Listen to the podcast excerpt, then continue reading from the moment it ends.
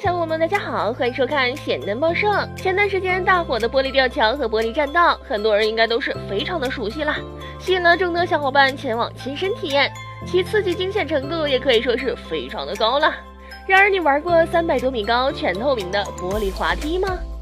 天空滑梯位于美国洛杉矶市联邦银行大厦的六十九至七十楼层处。距离地面大约三百多米高，整个滑梯都是采用全透明的约三点二厘米厚、一点二米宽和十四米长的玻璃打造而成，用金属框架来固定支撑，安全系数还是非常高的，并且滑梯是全封闭式的，所以不用担心自己一不小心就滑出去了。